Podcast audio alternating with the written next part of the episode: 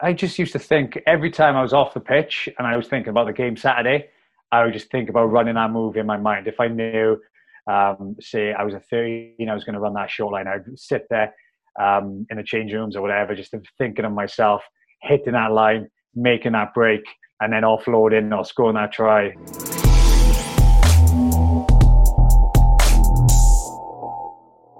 Welcome to the Upside Strength Podcast, your number one fitness and performance resource in Switzerland. Today, I'm happy to welcome former professional rugby player, personal trainer, and rugby coach Ben John. Hey Ben, thanks for coming on, man. Yeah, mate. Thanks. Thanks for inviting me on. I'm uh, when you messaged me, I was uh, yeah, I ran to my missus and I was like, oh my god. so yeah, I feel uh, yeah, I feel honored to come on. You've had so many amazing guests. So uh, yeah, thank you. Thanks, mate. No, it's great to have you on. So for people who don't know yet, can you talk a little bit about who you are and what you do? Yeah, so I am. I'm currently a PT and a rugby coach. Um, but then, yeah, that was just two years old. Uh, before that, I was a professional rugby player. I retired. I played my last game when I was 26. Retired 27. Um, and I played 10 years with um, a team in Wales called Ospreys. Do, do you have one moment that stands out for you in your uh, professional rugby career? Kind of a best best memory as a pro player? Uh, yeah, so we used to um, yeah, we used to have a, a day uh, in the Welsh rugby called Judgment Day, and that was all the four regions play in Millennium Stadium, um, all in one day in one afternoon. And uh, yeah, it was, it was awesome to run out uh, in front of like fifty five thousand. Um, yeah, it was amazing. That was that was probably probably the best. And and be, if you haven't been to Cardiff either, the um, nightlife. At, oh, the nightlife after literally the stadium is in the is in literally on the uh, on the main strip in Cardiff. So uh, yeah, it was a good night after because we won as well. So it was, uh, it was a great, great day altogether. What position do you play, or did you play? Uh, I played 13 and wing, but mostly 13. That was my favorite position. Did you did you get to you know second set outside center pretty quickly in your playing career from from being a kid, or did you kind of move there over time? Yeah, so literally as a kid, 13. Um, yeah, all my life really loved it. I, used to play for a local team, Lacha they were called, and uh, we had a very good 10. Uh, was my good mate, and he just used to, yeah, he used to pick a line off him, and he used to put, put me in the space. And yeah, I loved it just because you had the freedom to pick a line. And I'm not the quickest off the mark, so I used to try and spend an extra 10 meters then to get a little bit quicker and then hit that ball at pace. And so, yeah, always been 13. Yeah, and I've always uh, been my favorite position for you know maybe all the the players or the coaches that listen and maybe don't have a lot of experience playing that position. Can you talk about the specifics of it? Like the intricacies what is more complicated than than other things as a as an outside center? Yeah so um, outside center is um, mostly the defensive side of the outside center is the difficult part is reading the a lot of plays are done on that 13 channel and that is the the wingers coming out the back or the 15s coming short or the 12s yeah fading out. So yeah the, the, the main thing is the, the 13 would usually be the defensive captain um, in the backs. And um, but other than that you've got a lot more space as well to hit that overs line to get on the outside. And it's just it's kind of a mixture of being the playmaker to get the ball to the faster guys and as well creating a um, yeah, creating a dent in the defense, getting through the line, so then we can get in the front foot. So it's just that mixture. Whereas the 12 is a lot more of the um, the typical back, like hitting the lines or just feeding the ball. Whereas the 13 has got a little bit of uh, space to bit a move as well. So that's why I used to prefer that position um, because I wasn't. I'm tall, but I wasn't the heaviest at all. So I used to like, uh, yeah, using uh, my reach and my uh, my running angles to uh, yeah help me with them in my playing. Yeah. So you played for almost a decade with the Ospreys. Um, how did the, let's talk about defense for a little bit. How did the defense strategy evolve or change throughout those years, or, or did it stay fairly similar? And what was it? What what was the philosophy around defense? How how was it organized? Who was leading the show in the backs? Yeah, so when I first came into the academy and then into the uh, one or two uh, first years of the Ospreys, we had a coach Sean Holley, and he was all about getting off the line as fast as you can, blitz it, make um, well organized chaos, just literally shut that space down. Uh, and then you all had a um, yeah, literally a channel, and that was your channel. Anyone that comes into your channel, you are absolutely blitzing. It doesn't matter if they've got the ball or whatnot, you just shut them down. And then as I got older, then we had a defense coach come in called Brad Davies, and with the Sean Holley blitz, who's literally watch the defender, whoever comes in that channel is getting hit. Whereas Brad Davies taught us to watch the ball. So we would all come up in the line. So it would, it would be um, a bit of line speed, but not as much, not as aggressive. But we all come up in the line and we'd watch the ball and we'd stay square, watch the ball, and we'd read the pass.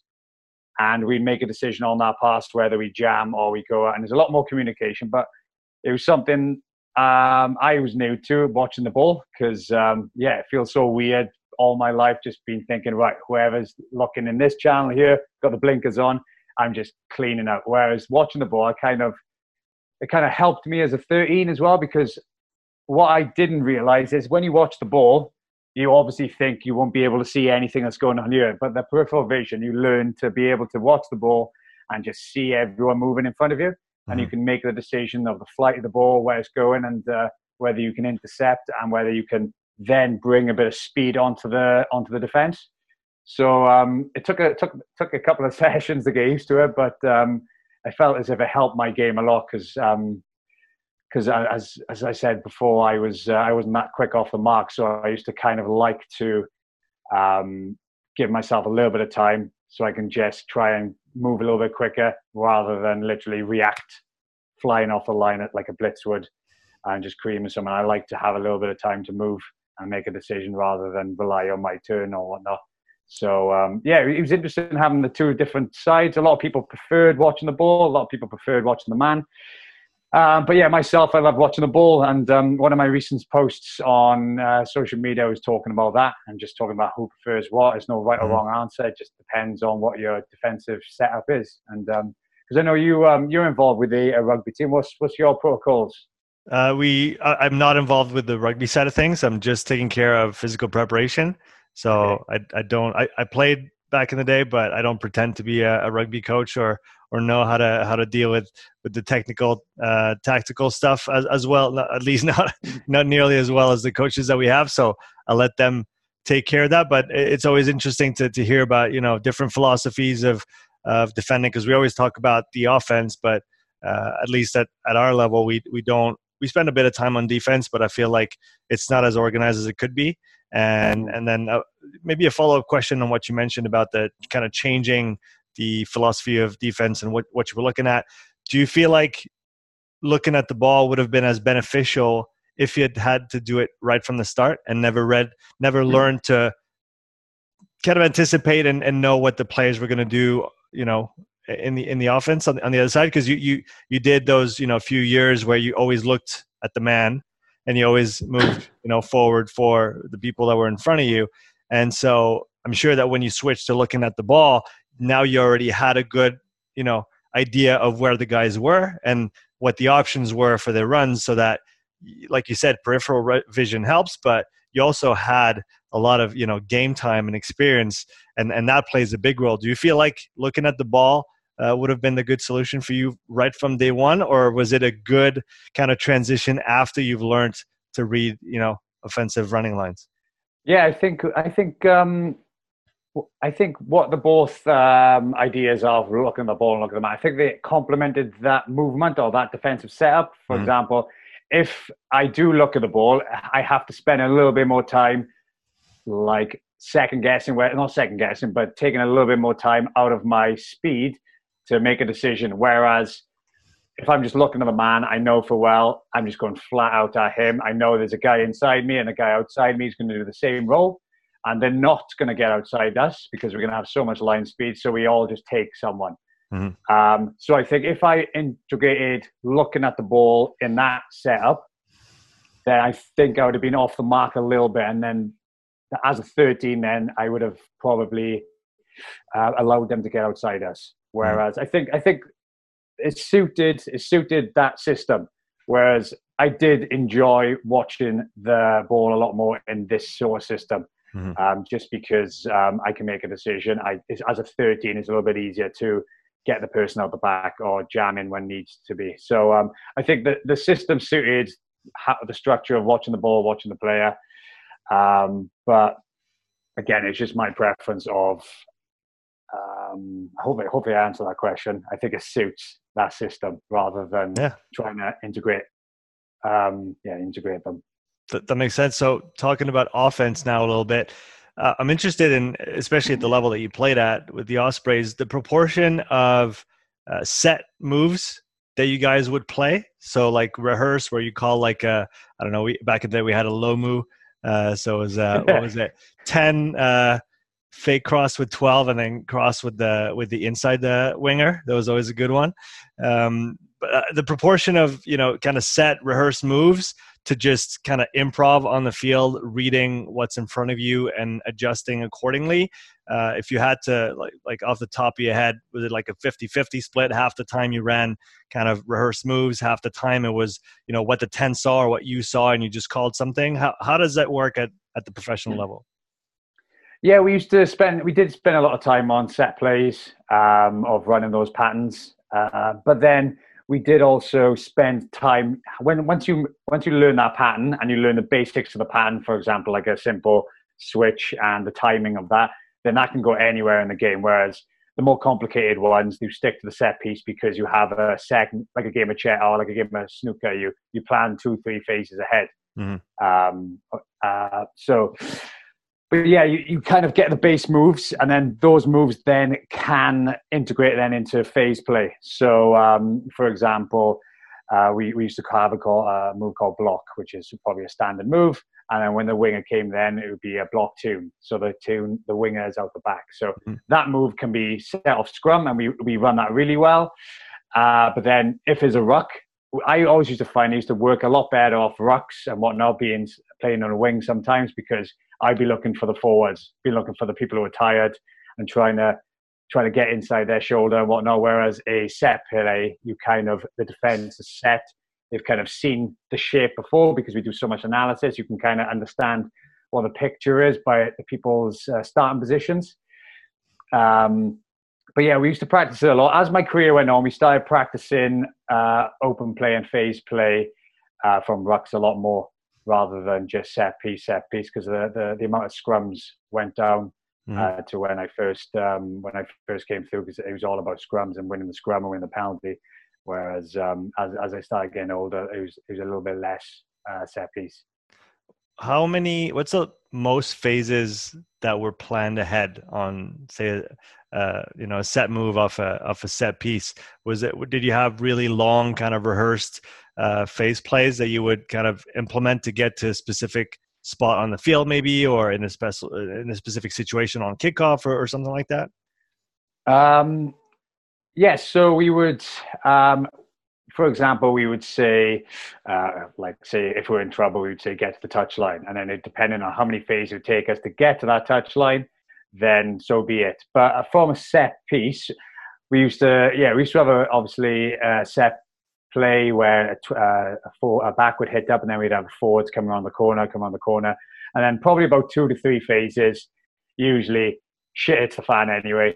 And then you just try and get into your systems. So you kind of understand where you are on the pitch and where you need to be, whether the center's split, and you try and have two um, uh, have two ball players either side of the ruck and that sort of thing. And once you're in that system, then you can kind of yeah understand where you need to be. So it's it's kind of hard to plan too many phases ahead, probably mm-hmm. two to three max, just because as you know it just yeah anything can happen. Or you, you'd always want to play to make a line break anyway, um, and go from there. But yeah, two to three phases would probably. Um, be the most I did hear actually when um, a couple of guys were with the Wales International once they had a they had a move which was like seven phases, which is mad. so I, imagine, I can imagine practicing now. We couldn't get through two phases in training, so uh, seven phases, yeah. Yeah, you, you, need such you know good coordination, uh, you know, between the players and timing of the runs and placement on the pitch, and thinking ahead of where you have to be next. And that's that's a ton of work, and we don't realize at you know the high level that you played at, or like you said, even at international level, how much of that comes goes into the game. It's not just guys, you know, running straight. there's so much going on off the ball, right? There's the yeah. person with the ball, but then there's 14 guys that are constantly readjusting to get into the right position, whether it's for that move or where that might go, or the next one, or even sometimes the one after that. Yeah, that, that's the biggest part of it is what everyone obviously the cameras on TV follow the ball, but it's what people do off the ball that creates the space. So as I mentioned before, it's um, we might not call uh, a play for five, six, seven phases. Um, but what we do is we plan, for example, I would move out to the wing or try and move somewhere else or try and drag a flanker out with me to know, right, in five phases time, and we might get the ball, we've created an overlap. Um, so it's just, yeah, thinking ahead and thinking how you can manipulate the defense by your movement. Um, sometimes, 80% of the time, just chucking a number out there, you might not get the ball. But what you've done is influence the defense. You've spread them out a little bit. The, the 10 has had to turn and look at you and think, oh shit, somebody's out wide. So that cause effect is that he's trying to pull people out, and then next thing you know, the scrum half dummied and gone through. Um, but again, the scrum half will get the credit because he made the line break, but the players in the outside channel or someone around the ball has moved and created that space for them. So yeah, I, I don't think people understand that. Um, especially if you when you watch TV, it's everything everything focused on the player rather than the bigger picture. And it's, um, it's that's why I love going to the games or seeing like analysis of the full picture is seeing mm-hmm. the cause and effect of the outside players and yeah three four five six phases time and that's that's why the top uh, teams are so good because not only they're good on the ball but they, they're so good off the ball and they can manipulate defenses by um, yeah just by their movement do you have off the top of your head, can you think of maybe a moment, whether it's a game or a point in time that was really tough for you in your professional career? Yes. So um, I retired young. Uh, as I said, my last game was 26, and um, I had my last two years of playing, and I was uh, I had concussion problems, issues with the concussion. Mm. So um, yeah, I retired in the end for concussion, and it, it was tough because, well, I, I always kind of feel sometimes embarrassed about talking about this because it was my own fault as well. But I've learned a lot from it, and from the experience I've learned, I've kind of grown as a person. And I'm, I, was, I was I was lucky as well. I came out of rugby healthy as well. So I'm well two years down the line now, and I've hopefully recovered, fully recovered. Um, but yeah, I had a few issues with concussion. I had a knock to the head, um, and I didn't say anything about it. Mm. I just because I, I, had my eyes set on a goal, and the goal was, but well, when you're in that environment, like the goal is everything. You disregard your health, and I got caught in that trap of, yeah, everything I wanted was the goal, and I set myself a goal at the beginning of the season, and nothing was going to take it away from me because before that I was injured all the time. I'd play a couple of games, I'd get injured, and I was it was getting frustrating. So I thought, right, this is my time. I'm going to push it. Um, and then, yeah, I got a knock to the head and I didn't get knocked out. So I just got a bit, bit sparked. I got up, carried on properly, um, perfectly fine. Uh, obviously, the physios didn't see it because I, I was just getting up and running and um, I didn't say anything. And then I carried on playing week in, week out. And then my, my symptoms got a lot worse and worse and worse as the weeks got on.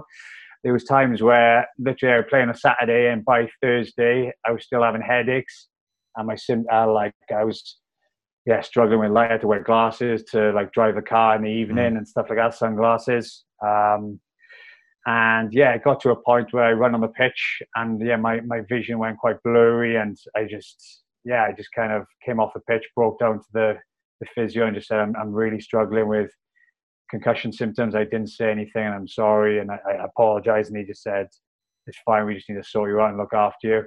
Um, and as soon as I said that, that, yeah, I had all the healthcare I could get and just sorted it all out. But yeah, kind of after that, then that was that was about four years ago, um, and then I I just felt as if I couldn't fully recover from that.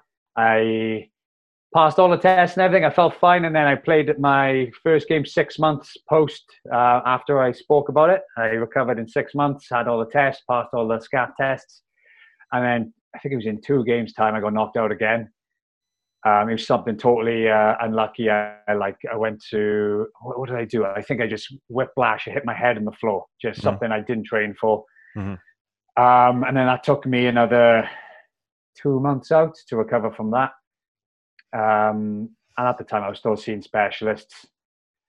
Um, and then I, I, came back. I, I, was, I was out in South Africa then. Um, I got knocked out in the first 10 minutes of that game. Um, beforehand as well, was, this one was frustrating because beforehand I worked with a defense coach trying to practice my technique, trying to how I can go chest to chest and tackle up tall and try and avoid um, getting in the wrong position for um, a tackle mm. To protect myself slightly because I was a bit, I, will be honest, I was reckless as a, as a player. I would just dive in and yeah, it's a bit reckless. So um, I put my body on the line, we'll say that. And mm-hmm. Um, yeah, I came across somebody hit the line and I thought, right, if I, if I don't get there in time because the gap was a little bit big, um, if I don't get there, he's going to go through. So I just dived in front of him, came across the tackle, uh, my head hit his hip, so his hip bone, and it just knocked me out. Um, yeah, and that, that was a tough one because I thought that would be my my last shot. Um, and before that, I kind of didn't have anything. I did have my qualifications, but I didn't have anything clearly to fall back on or, or like a true direction. So traveling back from South Africa as well, which was a long trip, I was kind of like in a in a dark place.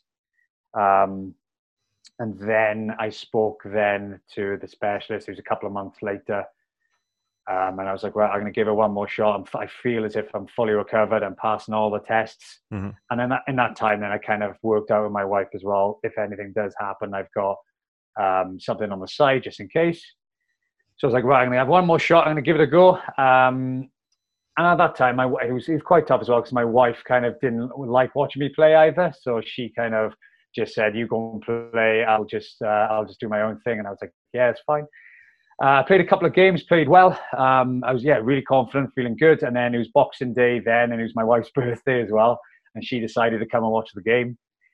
Um, and it was the local derby as well. So um, we played against the Scarlets, which is a local derby. And again, it was a freak accident. I, I jumped in the air to take a high ball, and then somebody jumped in the air as well. And because I was a lot taller and I, I, jumped quite high as well, the person took my legs and I hit my head on the floor. Mm. Um, and yeah, I was just out cold.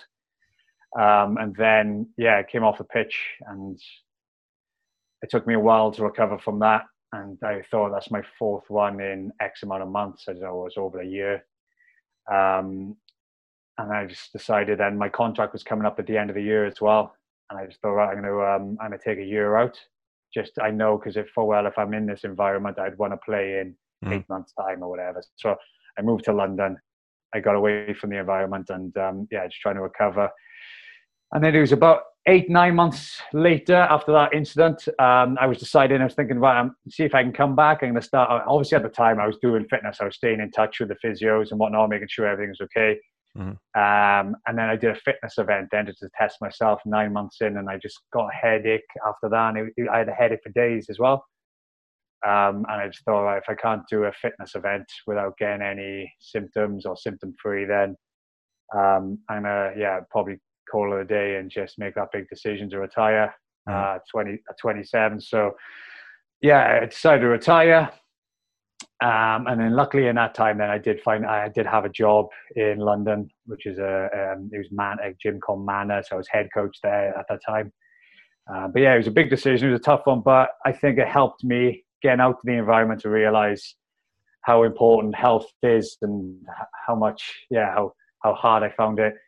Um, trying to recover, and it, it was the best decision for me. And as I said, I, I, I was lucky that okay, I was stupid, not saying anything, but I, I was lucky to come out of it. Um, at the moment, touch wood, I'm, I'm feeling I'm feeling good. I feel as if I'm all well fully recovered. Mm-hmm. Um, so yeah, again, I'm I'm lucky to come out of it that way. It was how a long, big big learning curve. How long was it from the first time you got badly hit until you started talking? How how long was that? Um, it must have been four or five weeks because it was after Christmas. Mm-hmm. Um, and yeah, my plan was I, I, I, hoped to go on the summer tour with Wales, and they were going to um, I think they were going to Tonga or Samoa, and they kind of on the summer tours they kind of um, pick um, they rest some of the big names, and they kind of they pick some of the youngsters. So I thought, right, this is my chance. I can I can push for this. So I just got into the team as well. So I was like, right, I just made the cut. Um, I'm in the the first like 30, uh, 15 week in week out, so I need to hold this position. Mm-hmm. And um, yeah, I had a knock to the head, so I was just like, oh, can I keep going and keep going, and keep pushing? And every week it was just getting worse and worse. Um, and I was just just making ta- even I was just hitting it like making a tackle, and I was just like days just making a tackle. Um, and then I just remember just yeah breaking down to the physio in the in the physio room, just saying, "Oh, I'm so sorry, I can't can't do it." And I was yeah highly emotional. Mm. Um, and then yeah, my symptoms just yeah were getting worse and worse, and to a point where yeah I just couldn't. Well, my performance just dropped massively. So um, but then yeah it's, it's tough just because i feel now looking back it's like what was i doing but at the time i was just caught in that moment of just more and more see what see how much because mm. it's, as it's, it's quite easy well it's obviously easy to hide uh, it's, it's like it's like it's like the mental health side of things isn't it it's easy to just push down deep and just keep going and, and that rugby mentality as well it's just just get up and get on with it get up if if even if you're injured in rugby you just get up and fill the line until the physio sees you. Mm. Um, so yeah, it was a tough, tough period, a big learning curve. Um, and as I said, I'm glad I got out of it like as well as I did. So um, yeah, on to on to the next thing.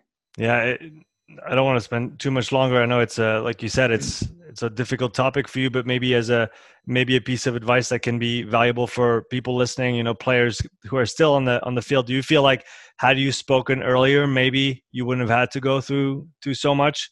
And it, you obviously twenty, you know, hindsight is always uh, yeah. we, we, don't really know, but uh, maybe you know if you have a message for for players who are still out there still playing and uh, you know, it, it, happens. I mean, I remember this season, I don't think we had any, but last season we had a couple instances where someone, you know, dove in a little low and hit a knee with his head and was called out for five or 10 seconds. And then he gets back up. And especially at, you know, at the amateur level, we don't have concussion protocols. We don't have hmm. all those things. And obviously, you know, I was lucky enough to take a first aid course uh, last year through World Rugby, and it's clear from the doc. He said if you're not in a league that has concussion protocols at the first sign or even suspicion of a concussion like if someone can't walk straight standing up from a tackle that's enough to take them off the pitch and then you know do the necessary things afterwards to, to keep them safe so you know from your lived experience what advice would you have for players who uh, who are sometimes in those you know situations uh, but they they might just want to get to the end of the game. They might not want to, you know, maybe they it's a tight race and they don't want to lose that one. What what would you say to these people? Yeah, that's definitely that's the hard part because I always thought, right, yeah, one more, one more, one more, give it a go, give it a go, and it's just like we all think we're, especially rugby players, we all think we're, yeah, indestructible and it won't happen to me and whatnot. So yeah, that, that's what kind of like eats me up sometimes is thinking, oh shit, if I would have said something straight away, I would have been in a totally different situation. But uh, a few months ago, I was speaking to a youngster, and um, a kind of like because I as soon as I finished rugby, I, I, stayed away from rugby for for the year and a half. I just mm. did uh, peer personal training, and then literally it was a six months ago. I spoke to a youngster who did exactly the same as me, but he he ended up in a in a lot worse position. Um, it was exactly the same. He ended up. Um, yeah, in, in, a, in a worse position regarding like depression and um, like suicide thoughts and things like that. Mm. And um, when he said that to me, I was like, shit. And then I asked him then, he, he's fully recovered now. I asked him, well, what, what were your friends thinking? And have you told your friends, the rugby players? And they were like, yeah, I've spoke to them, but they kind of just didn't take much notice of it. They just thought it was just a one-off thing. And after him saying that to me, I just thought, I think I need to try and get people to be a lot more aware of just the cause and effect of it and just saying something how how important it is because we do have um, a lot of information out there. As soon as you say something, people are willing to help. It's just making sure you got to you got to say something straight away. For example, if you do get a knock in an amateur game, tell the coaches, and the coaches need to be like wise enough to take you off straight away. It doesn't matter what mm. it is, just take it off because you can have delayed uh, effects as well. Um, for example, you could get a knock on the head, you could be fine. Ten minutes later, you you, you could be in a, a world of yeah, in a different place. So. Mm. Um, yes, so I've done a few little um, like courses and qualifications now on concussion, and I'm trying to like push it a little bit more and trying to sort up some sort of um, yeah, like a chat with ex players and whatnot, just showing the importance of communicating and and how how big it is um, because it can yeah, it can end your career without you thinking too much about it. Yeah, exactly. And like you said, you know, obviously for professional players, uh, it's a it can be a career uh, ending injury, but for amateur players who have a life outside and a family and a job, it's it's it's not worth you know sacrificing your health and and who knows how many years down the line that it can affect you like you said uh, all the the you know mental health issues and depression all those things uh, are closely related to concussion problems. So, like you said, it is really important to to be vocal about those things, not let them just go by. It's not just a knock on the head. You're not gonna, you know, be a tougher player for just standing up and and, and keep on playing. Actually, say something, and and uh, and and let's try and make a difference in that regard, right? Yeah, definitely. One thing that sticks out with me, and I've like learned so much from it, is I when I did like start to I told the physio, and then the next day, then I went into the um, my head coach uh, Steve Tandy's office, and I just I went in to apologize to him to say sorry, and I explained everything, and he just said, "Oh mate, you're, you're so brave." And I thought straight away, I was like, "Oh, is, is he saying I'm brave because I just like the rugby, the macho man, just got on with it and just." And then he said, "He said, no, you, you're brave because you just you just you spoke up, you talked, and you talked, you shared your problem with me, and now we can help you." And after him saying that, stuck with me. Like I can see it as clear as day. Him telling me that, and it's, that has just helped me so much. Just understand. I kind of took a step back and thought, "Oh shit, yeah, I kind of understand what you mean now." Because then I told, I didn't tell my parents or my uh, my miss uh, girlfriend at the time, didn't tell them that I was going through it, and I, I sat them to the side. And then after telling them, I felt as if a big weight had been lifted off my shoulders because in my mind, I just thought they wanted me to get the best out of whatever I was doing, and that that was their main aim. But then after speaking to them, the first thing they wanted is my health, and mm-hmm.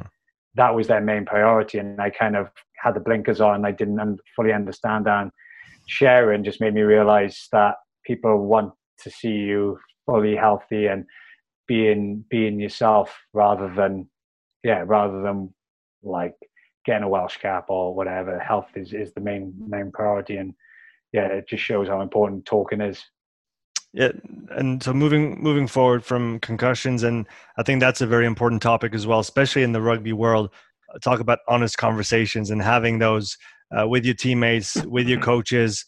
Uh, there still is a lot of uh, macho kind of. Uh, I'm not going to say anything, and I'm just going to you know bury whatever I have in my mind somewhere else, and and not open up and not talk because it's not the it's not the rugby thing to do. It's not the tough thing to do. But how important are those honest conversations? And again beyond concussions but being true to your teammates being true to the coaching staff as well uh, what kind of role does that play in your mind in in rugby in general as a sport?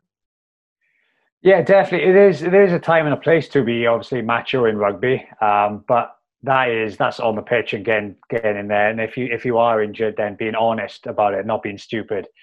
Um, but yeah, off the pitch is being honest. It gets people closer together as well. When you let someone in, then they can, yeah, they can share that with you, and then you can be closer as a unit. And that, that's what a team's all about. It's just, um, yeah, looking out for each other, looking after each other. And yeah, if you don't let anyone in, I don't think, um, yeah, I don't think that that can you can have the best unity, the best team. And um, one of my mates, Lloyd Ashley, is a professional rugby player for the Ospreys, and he's currently doing, um, he's the currently lead um, wellness and mental health officer for the Welsh Rugby Players Association, and he's just started that that, that now in um, in lockdown, and he's big on that, and he's um, he's doing a lot of great work for that. So um, he's definitely worth looking. I know um, the Irish Rugby Players Association do a lot as well because mm. um, we always used to look up to their um, their platform as how well they're doing in it and how we develop ours. So um, yeah, there's, there's a lot being done in the um, in the elite sport. It's just yeah, being fed down now to the grassroots as well. Because I bet back in the day, obviously, you used to go to the pub after, but I know grassroots, especially amateur level now, people have their game, they have one pint and they shoot, and you don't really get to speak anymore because that social element of rugby is kind of changing slightly. So mm. again, it is it is important to um, to talk as much as you can to your teammates and whatnot, and and, and yeah, and especially the, the close teammates as well. So transitioning now towards uh, the the second part of your sporting career as as a coach now, how did you find that vocation? Is that something you were already interested in when you were a player? Did you kind of fall into it as a in the continuation of what you did before? Yeah, so as a youngster, I always coached. So I, when I was about 19, uh, I coached uh, my local team when I was playing, and as well as that, um, when I was about 21, which was quite a quite a good gig actually. I was coaching the uh, Swansea University, so they're the same age as me. Uh, I was coaching them, so that was cool. And then um, the night the, the nights out after were quite good as well, being around uh, people my age. So yeah. Uh, that was that was good, especially uni. You know, it's like, but um, yeah, so that, that was great. And yeah, I helped then coach the Osprey 16. So it was the Ospreys Academy. I helped coach them. I was their backs coach. Um, helped with uh, a couple of other guys. Um, yeah, and I've always loved coaching as uh, growing up. And then as soon as I finished, um, yeah, I went just for some reason I went to do personal training because I had that qualification. I mm. found a gym in London, which is Mana.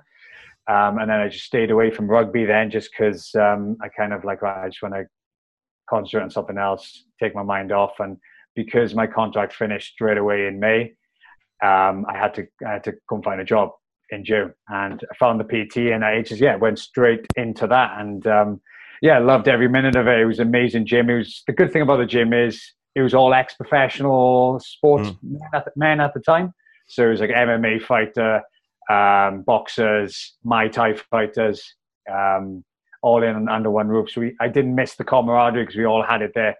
And um, yeah, so yeah, I had an awesome time in Mana and about and then the beginning of the lockdown. Then so the beginning of lockdown, I everything went virtually. Obviously, everyone turned into an online business, so that was all taken care of. Then so it, it was a lot easier to tap buttons. And then so I had a little bit of a spare time, so I decided then to do um, live skills and rugby uh, like fitness session, skill session for for kids to follow. Um, mm. And that started, yeah, started doing well. It was like a 30 minute skills and fitness session. And I started invited pro players on, the ones I knew.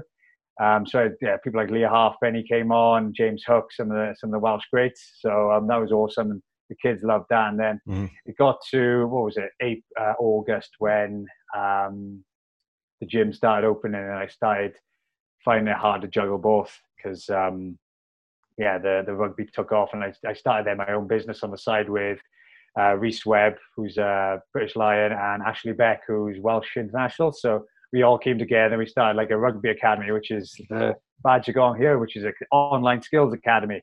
Mm. Um, so both of them, yeah, the gym opened, and then I had to make a decision then whether it was the gym or the rugby, and I just thought, well, it's not the right time to leave my job because I had a stable income, but I thought. Uh, I just, I'm just going to go for it. Um, and yeah, it's kind of been a, an awesome uh, decision because I think I'm eight weeks into it now, and yeah, I'm loving it. And just yeah, it's just been amazing uh, transformation and just being outdoors, kicking a rugby ball around, and it's brought back some old memories. But uh, yeah, I'm, I'm really enjoying it.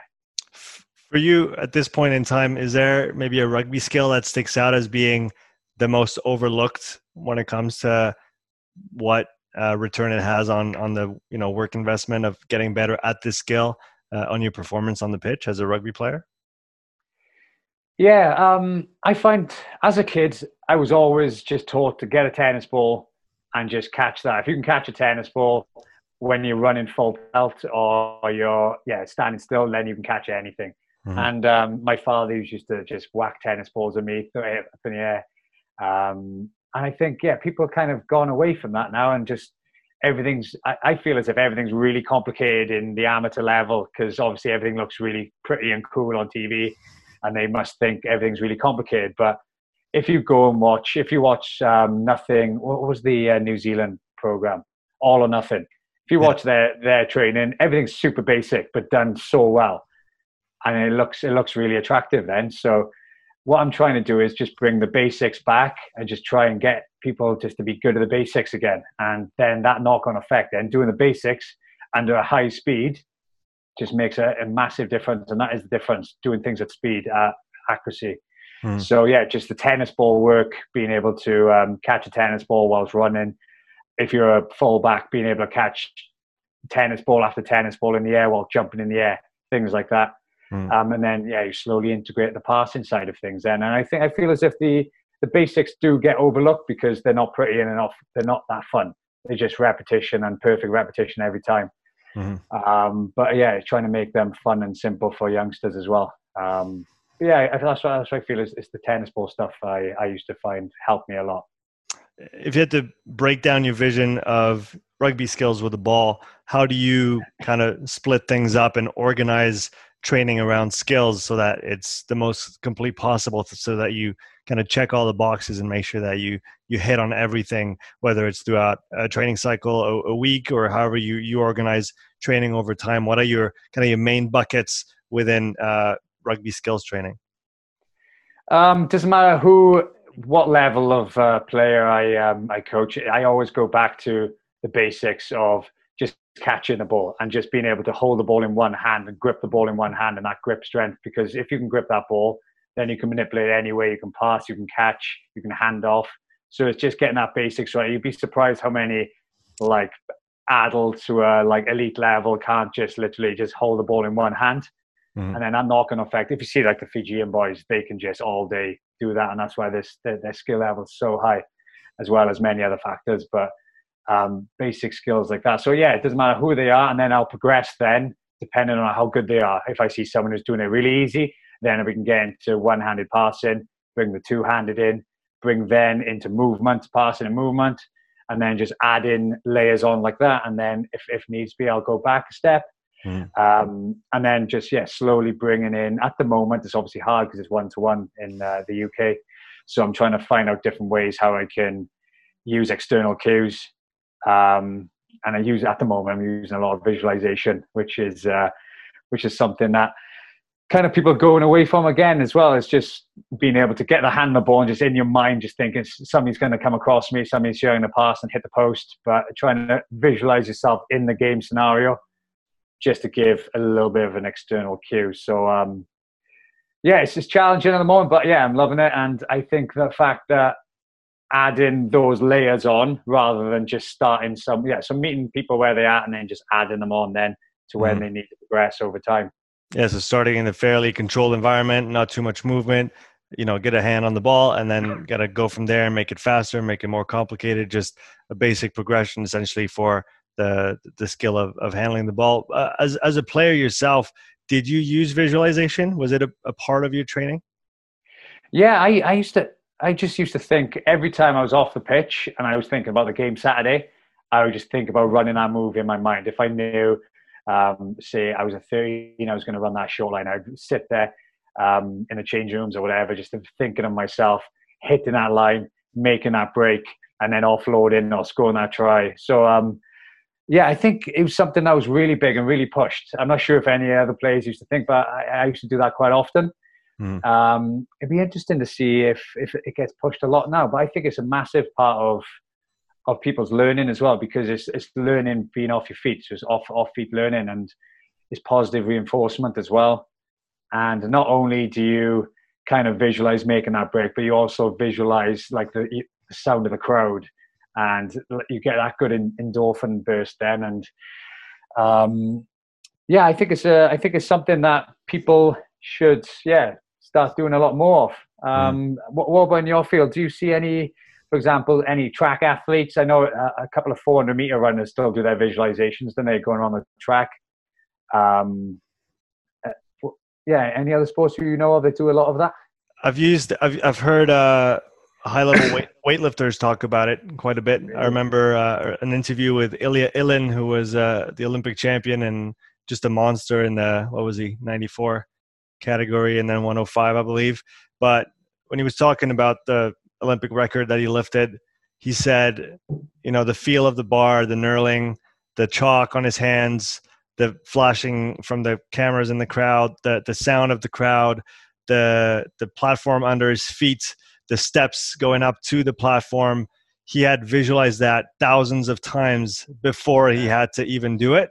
And so the day that he walked up on the platform to do it, it was just like just another rep because he'd done it yeah. countless times already with like you said not just the skill in itself or the movement in itself but everything around it the environment and just immersing himself into that the, the feel of it so that because because as you as you know you know having played at, at the high level being in training and then being on the pitch, you got the pressure of the competition, you have the crowd, you have uh, the opponents, and there's a lot to manage just emotionally. And like you said, putting yourself mentally in those positions and practicing being there and getting comfortable with with all those factors does it makes it a lot easier once you get there for real and and you have to you know deal with all of that because essentially you've already you know played it at least a few yeah. times in your head right yeah definitely and when you were just talking about um him then just having the different feels and whatnot i kind of like yeah, I, can yeah relate to that you can you can feel everything the grass the the smell the, mm-hmm. the line the speed you're hitting out the wind in your hair mm-hmm. it's uh yeah it's so powerful it's, it's, it's pretty cool pretty cool thing yeah, I do, I do think it's underutilized a lot these days. I think yeah. that a lot of people could benefit from it, especially athletes who maybe are not very, very confident with themselves. Uh, I, I, think just you know playing that tape in your that proverbial tape in your mind a bunch can help you just you know just get more you know be more reassured about your your competencies and you know you can do it and it's just about now doing it and, and applying and, and getting the job done. And so I, I do think that getting the job done in your head a few times uh, ahead of time will help you then once you're in, in the situation. Have you, um, talking about that, have you, is, do you reckon it's to do with obviously the, um, yeah, like the, the kids growing up now is obviously totally different to what we were back then. We used to get outside and do a lot of visualizations. I remember going down the park and thinking I was yeah in Lord of the Rings or something mm-hmm, like that. Mm-hmm. Um, well, yeah, do you reckon? Do you see a big difference in obviously the kids growing up now and how they learn and how they, um, yeah, practice a skill? That's a great question. I'm, I think it's a hard one because obviously every kid has a different you know upbringing and a different environment at home uh, some spend a lot of time outside, some some don't. Some spend most of the time in front of a screen.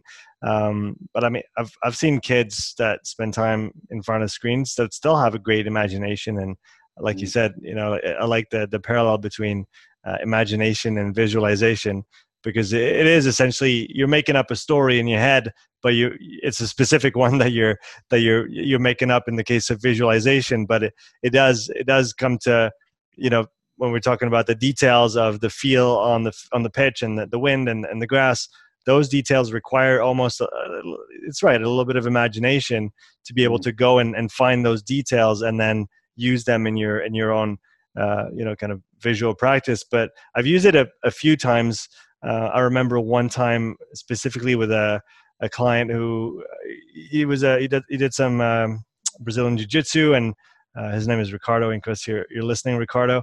Um, we were working on a squat at the time, and I remember we were working to up to a certain weight. And at the end of that cycle, we wanted to hit that given weight for 10 reps. And it was he was not a big guy, and it was it was a, a, a good challenge for him at the time. And I remember this whole four or six week uh, you know training block leading up to I said every time you, you know, every night you spend five minutes just sitting down and playing that squat in your head just look at it, feel the bar, like stand up, walk to the bar, do the thing, put it back, and just play it a few times like that. And I remember the day he hit it, I honestly do not think, and I'm obviously biased, but I don't think he would have hit it had he not done that. Because yeah. he just there was just no doubt in his mind.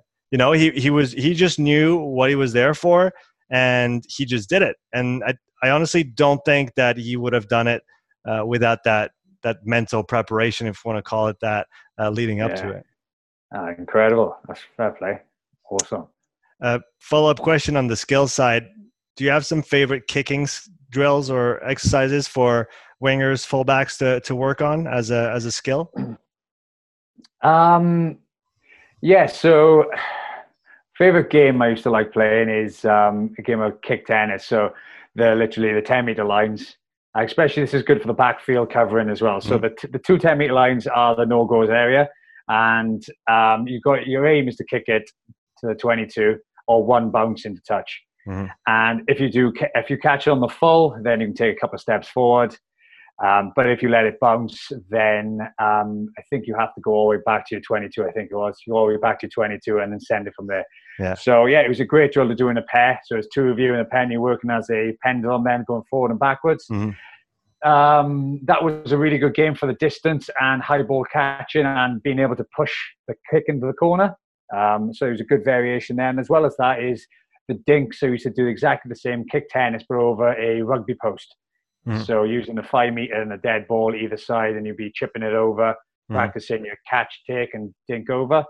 Um, those are the two drills I used to like doing as a as a game and a bit of fun. But yeah, kicking technique. Um, a lot of wingers and 15s they tend to kick for either distance and getting them into the 15. So putting a set of cones on the 10 meter, um, sorry, in the 22 and the try line, and trying to bounce that in there, and then you get a certain amount of points for that, and then the mm. two another set of cones between 22 and 10. Again, aiming for those corners and just trying to push them into there. Mm. Um, but as a 13, my kicking was, we used to call it the wiper. So it's literally a J shape. So I used to catch here and then out to the right hand side because usually I would send it to the right hand corner. I'd mm-hmm. be in a right footer. Um, and that would be like third resort. Um, I, don't, I don't think I'm going to kick many. Uh, but getting that, that practice of just two to one from your J shape and practicing that coming around the corner and whipping it to the um, right hand side. Mm-hmm. Um, but yeah, it's, it's, just being specific to your position. Whereas, as I said, at 13 is that J shape. The wingers are all straight line virtually, straight line kicking as far as you mm. can down the channel, mm. trying to keep it inside that five meter to 50 meter channel. Um, and then obviously tens. Then I've got to master them all, the grubbers, the um, yeah, everything. So the the well, people like uh, like Dan Biggar, who used to play with the Ospreys as well, used to spend all his time, and then the, um, you have Rhys Webb then, who's the scrum half, used to stand there and just do box kicks and mm. different variations there. So yeah, it's different variations for different positions, but um, yeah, wingers we used to just spend our time just trying to kick straight and long. So um, yeah, it seems like, and I might be mistaken. I don't watch. I haven't. Let's say I haven't watched uh, high level rugby consistently over the last few years, but it seems like you know little chips over the top over the the defensive line are you know more and more precise and very you know quite lethal if they're applied properly because you can literally just chip that ball right above everybody's head. And then if nobody's covering behind uh, you might have a you know a two on one or a three on one afterwards with the last defender. And th- those seems to be those seem to be pretty uh, uh, pretty effective kicks when they're done properly. You, you, obviously, like you said, the tens that's their jobs. Usually, they need the the you know they need to see the space, they need to time it properly, they need the bounce to be perfect. But at, at high level, that that usually happens quite often. Yeah, just um, the big reason behind that is because the philosophy now defensively is dump and fan. So one person makes a tackle, you leave that person make the tackle, the dump, that person gets up on their feet, causes chaos in that ruck, and then you leave into it then. So you can mm. have 14 players, 14, maybe 15 if he gets up, players on their feet, and then defensive line then as an attack. You're like, right, what, what can we do? So then that's when those little options come in, those little dinks, and that's where you practice a lot of. And not only the dinks, it's the it's the collecting the ball as well. So we used to do mm. a lot of catching the ball on the bounce, scooping it up with one hand, um, and those variations of catches. Um, but yeah, those those kicks are becoming a lot more, especially if you watch rugby league. They do a lot of those dinks in the 22 mm-hmm. and a lot of the crossfield kicks, just because you can score a lot of points from that because defenses now are so flatlined and they're coming up so much pace. It's hard to turn and get back on that ball. And um, but yeah, they're definitely coming, and uh, we used to do we used to practice them a lot. What area of uh, pro rugby do you see as having evolved the most in the last few years? What aspect of the game has been kind of transformed tremendously over the last few years? Um, I feel as if, to be honest, I feel as if the forwards are getting a lot more athletic now. So, and their handling skills are becoming a lot, lot better. Um, so you're kind of getting a lot of centers and flankers involved. Obviously, you get the, obviously the second rows are big, but their skill level is like I watched. Uh, Told you the weekend, his skill level is incredible. Mm. Just catching the ball one hand. Um, but again, I think it's just the defense. Um, the defense are becoming so good now because they don't need to go in the ruck. They can just make a tackle, just get that, um, get the play to the floor, get everyone get up in a line, and it's just so hard to break down defenses these days. Just because I think it was um, Leinster, they literally I think they had such a high percentage of phases where they had 15 players on their feet, and then they ended up winning the Pro 12. Mm-hmm. Um, just because of that reason, they can just fill the field, dump and fan. They they don't want the ball. They don't they don't care about the ball. Yeah. They just care about you making a mistake, and then we'll get it, and we'll just kick to the corners. We'll keep the ball then. So mm. they're not even looking to contest. They just look into getting that ball from your mistake. Um, kind of like, yeah, it's just. Um, I think something has to happen there where the, the the ruck needs to be a little bit more contestable, or they've even. I've listened to a few podcasts now where they spoke about maybe even changing the numbers in rugby, maybe having because uh, there was a ten-a-side tournament obviously in mm-hmm. Bermuda, mm-hmm. and that, that seemed to have gone really well. Um, whether we take another two players off and have 13 players on the pitch. Mm-hmm. Um, so it's, it's, different thoughts process behind it and how we can, yeah, just make it a little bit more entertaining, um, more tries. Um, but yeah, it's, it's, it's, interesting to think like, um, yeah, all these thoughts are coming in. So, uh, would you see? Would you see those changes would you see those changes coming in fairly soon? Like it seems like taking players off mm. of the you know the the original 15 is is a huge step. I mean there, there has yeah. been a lot of changes in the rules like you said the scrum setup uh the contest co- contesting the at the ruck at the breakdown. All those things have changed tremendously over the years but it seems like taking a, a player or two off the pitch is is a huge difference. Yeah yeah, you'd be yeah, it'd be um, change of culture and everything, and it, uh, would be a massive, a massive change. So um, a couple of players will lose their lose their jobs, which would be mad. um, so yeah, and they obviously spoke about substitutions as well, taking subs off and having only five subs because you obviously get eight, and that's virtually you'd have six forwards and two backs usually, and you'd hmm. have a, a, a brand new front, a brand new set of forwards. Mm. Um, but yeah, it's, it's difficult to say what what what, what would work. Um, yeah, I like the idea maybe of having five subs, but having rolling subs, something like that, just mm. to um, keep people fresh and just yeah get them on. But then again, it's it's a pro and con to everything. Um, right, exactly.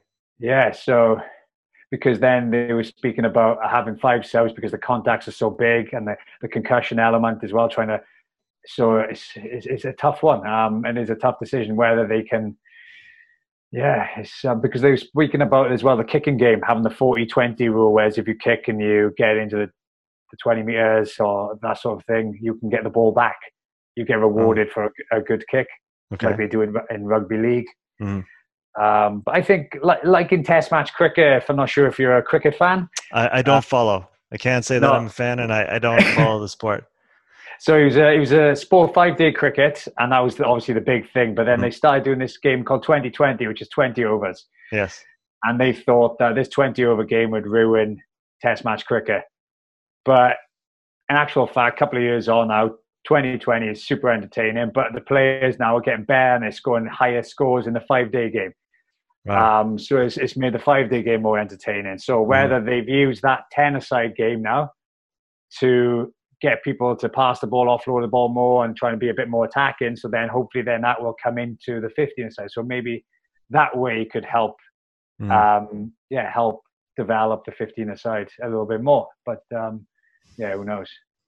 It's it's interesting how those those rules evolved and they do impact the game. Like you said, there's a pro and con to every rule change that that is hmm. implemented, and sometimes there's you know unintended consequences. Uh, I wanted to come back to you know the evolution of pro rugby. Uh, I've been watching quite a bit of you know Squidge Rugby on on YouTube. He does some. Ah. Yeah, he's a, he's a fantastic. He does some really really good analyses of of games, and from you know watching his, I would have never noticed you know had I not watched all these uh, videos that he's put up. But the level of um, how to say that knowledge of the opponent of the teams where they they know how the other team behaves when they go and they play them. They know who to look out for. Every person on the pitch, or at least some key players, have a, a key role to play against that specific team. You know, you talk, you think about um, what was it, the, the, the final uh, of the last World Cup, where one of the flankers, his only uh, his only goal was to block ten. He, he he was he had to be in his face all game long to just shut him down and because he's a big scary dude. And and well th- there was many things going on in that game obviously but just the, the level of precision of it's well beyond oh your game is just to get get the you know play what you have to play in your position and then pass the ball and then do the thing. There's actually specific roles and specific strategies that are put in place that are based on the opponent not just on you and who you have in your squad but what is going on on the other side. So what was the role for you of uh, you know video analyses and uh, you know how much info did you get about the opponent the, the opposing team ahead of the game and did were you able to prepare for those situations at the let's say the club level, or is, is that more uh, prevalent in the the international rugby scene? Yeah, so yeah, analysis was massive. Literally, we had a laptop like this, and on the laptop, then say we were playing, um, we were playing Leinster next week. We could watch Leinster's last five games, and then we click into the last five games, and I can click on the number thirteen. So I'd click on him, and I could watch all his clips of the last five games, and then from that, then we, I think it was on a Tuesday, every Tuesday morning, we would do an analysis on everyone's in different groups. So we'd split off into different groups and we'd be like, right, defense, attack, set piece, defense, set mm-hmm. piece, attack. Mm-hmm. And we'd all come up with different strategies in the last five games, what went well, how did teams get beyond them, and what to look out for, who's the weak link, who's their strength. Um, and yeah, there's a lot of analysis that went into it. um, yeah, so we, for example, I would know my 13. I would know right. He's he's missed like the last five games. He's missed four tackles on his right shoulder. So I would mm. just think in my head, right? I'm gonna, I'm gonna eh, when I get the ball, I'm not gonna pass. I'm just gonna run at his left hand shoulder, and then last minute, I'm gonna just try and get on the outside of him mm. and just test him out that way. Um, it's a little bit easier for backs because we've got that chance to do one on one. Yeah. Whereas forwards, then um, yeah, they would look at the lineouts there their lineout analysis is is beyond. They used to, especially if you're a second row and you, you call the lineouts. Gosh, they used to do so much uh, analysis. I couldn't. Half the time, I didn't know what they're doing. Um, but yeah, it's it's crazy how much analysis does go into it, and um, you can and you can even analyze, for example, amateur level. You can analyze in your own game for the first ten minutes. You're going to have a go at your opposition number. And you're going to watch how he tackles and whatnot, and see why he feels comfortable. And you can literally halfway through the game, we would do that, um, and we'd come together and we'd have a chat in a little huddle. Be like, oh, their their 13 is is I don't know, he's struggling to jam in on time, or is, is a gap there? Next time, hit me. Mm. So even though we would do the, the analysis before the game on the pitch, then we're still analysing where we can break these these teams. We wouldn't just come together and just chat shit. We'd actually come together and try and figure out different ways how to break down what move will work next and mm. um, where the where the spaces are. And yeah, that, that's that's something that was that was a big part of not just training, but yeah, games and yeah, in the uh, in the we used to call it the Sony suite because we were, sponsored by Sony. nice. Do you, do you think it's that you know the video uh, the video tool? Do you think that could be used more at the amateur level, even for the players themselves to look back on their own performance and see, you know, look for areas of improvement? Yeah, definitely. I think I think you can get obsessed with it sometimes when mm. when you do you watch too much footage because I think at the amateur level a lot of what they need to work on is themselves. So having the footage of their own stuff would be good so they can work on what they need, and they can make goal settings from that then. Mm. Um, and they can compare them with the the elite level. What they're, for example, if I was a 13 amateur, I'd be looking at what Jonathan Davies is doing well and then compare it with my what I can work on and how I can get to that next level. Um, do a, usually amateur level they, they stand really flat and really narrow, so te- uh, most probably they'll have to get deeper, get deeper, and it feels really unnatural to get that deep. Mm. But getting that little bit extra depth, you can run on the ball a little bit more, you can see the picture more clearly. But you would only know that. It's like yeah, it's like when you have a, a PT client and you tell them, "Oh, you're not hinging correctly." Right. And they're like, yeah, I'm, yeah, I'm definitely. but then you, you film them and you show them, they're like, oh, yeah, actually, yeah, you're right. Mm. So it, it, it, does, I think it, it, would massively benefit individual analysis rather than, because with team analysis, so many things can go wrong. You can get mm-hmm. uh, obsessed with certain things. So, but yeah, an individual, I would definitely recommend it. Yeah, that, that makes sense. Focus on yourself, see how you can improve, and then and then go from there. Uh, but I have a few rapid fire questions for you to to finish here. So, what's one thing that you're looking forward to to seeing in the coming years, and whether it's in international rugby, pro rugby, or, or, or sports in general? Um, I'm yeah, I'm interested to see the development of the rugby in the US because that's starting to take off now. Mm. Um, I obviously sevens rugby is massive, um, obviously because it's in the Olympics. But yeah, they've started a new league over there, so and a lot of players are heading over there now from obviously New Zealand and whatnot. Um, so I'm interested because obviously when US get involved, then that's that's that's when it gets big, mm. uh, and that's when they pump the money in. So yeah, I'm excited to see what happens over there. Um, and that would be my yeah big thing I'm looking forward to. That's a that's a good point. The fact that you know if if the the U.S. takes it and run with it runs with it, um, no pun intended, uh, then then we might see that you know rugby being a little bit bigger on the on the international stage. Yeah, definitely. Yeah. Uh, a player that you're keeping your eye on these days. Oh, um, Yeah, I, um, I always obviously look for the Welsh players, um, and it's, it's quite cool. I coached some of the youngsters um, who are playing week in, week out now for my old uh, old team Ospreys, and I used to coach them when they were 16. Mm. And is uh, as a player now playing for Wales, Owen Watkins, and I coached him when he was 16 as well. So uh, I, yeah, I, I, like watching out for them and seeing how well they're doing, and it's uh, yeah, it's pretty it's pretty cool cool moment when you've when you've been involved in sort of like a small part of someone's career. Mm-hmm. And yeah, watching them play and watching them play well, I think that's um, that's special. Uh, what what has been your favorite game in recent memory? Oh, favorite game in recent memory. We went to um, went to play Newcastle away, and um, Newcastle is renowned for a good night out.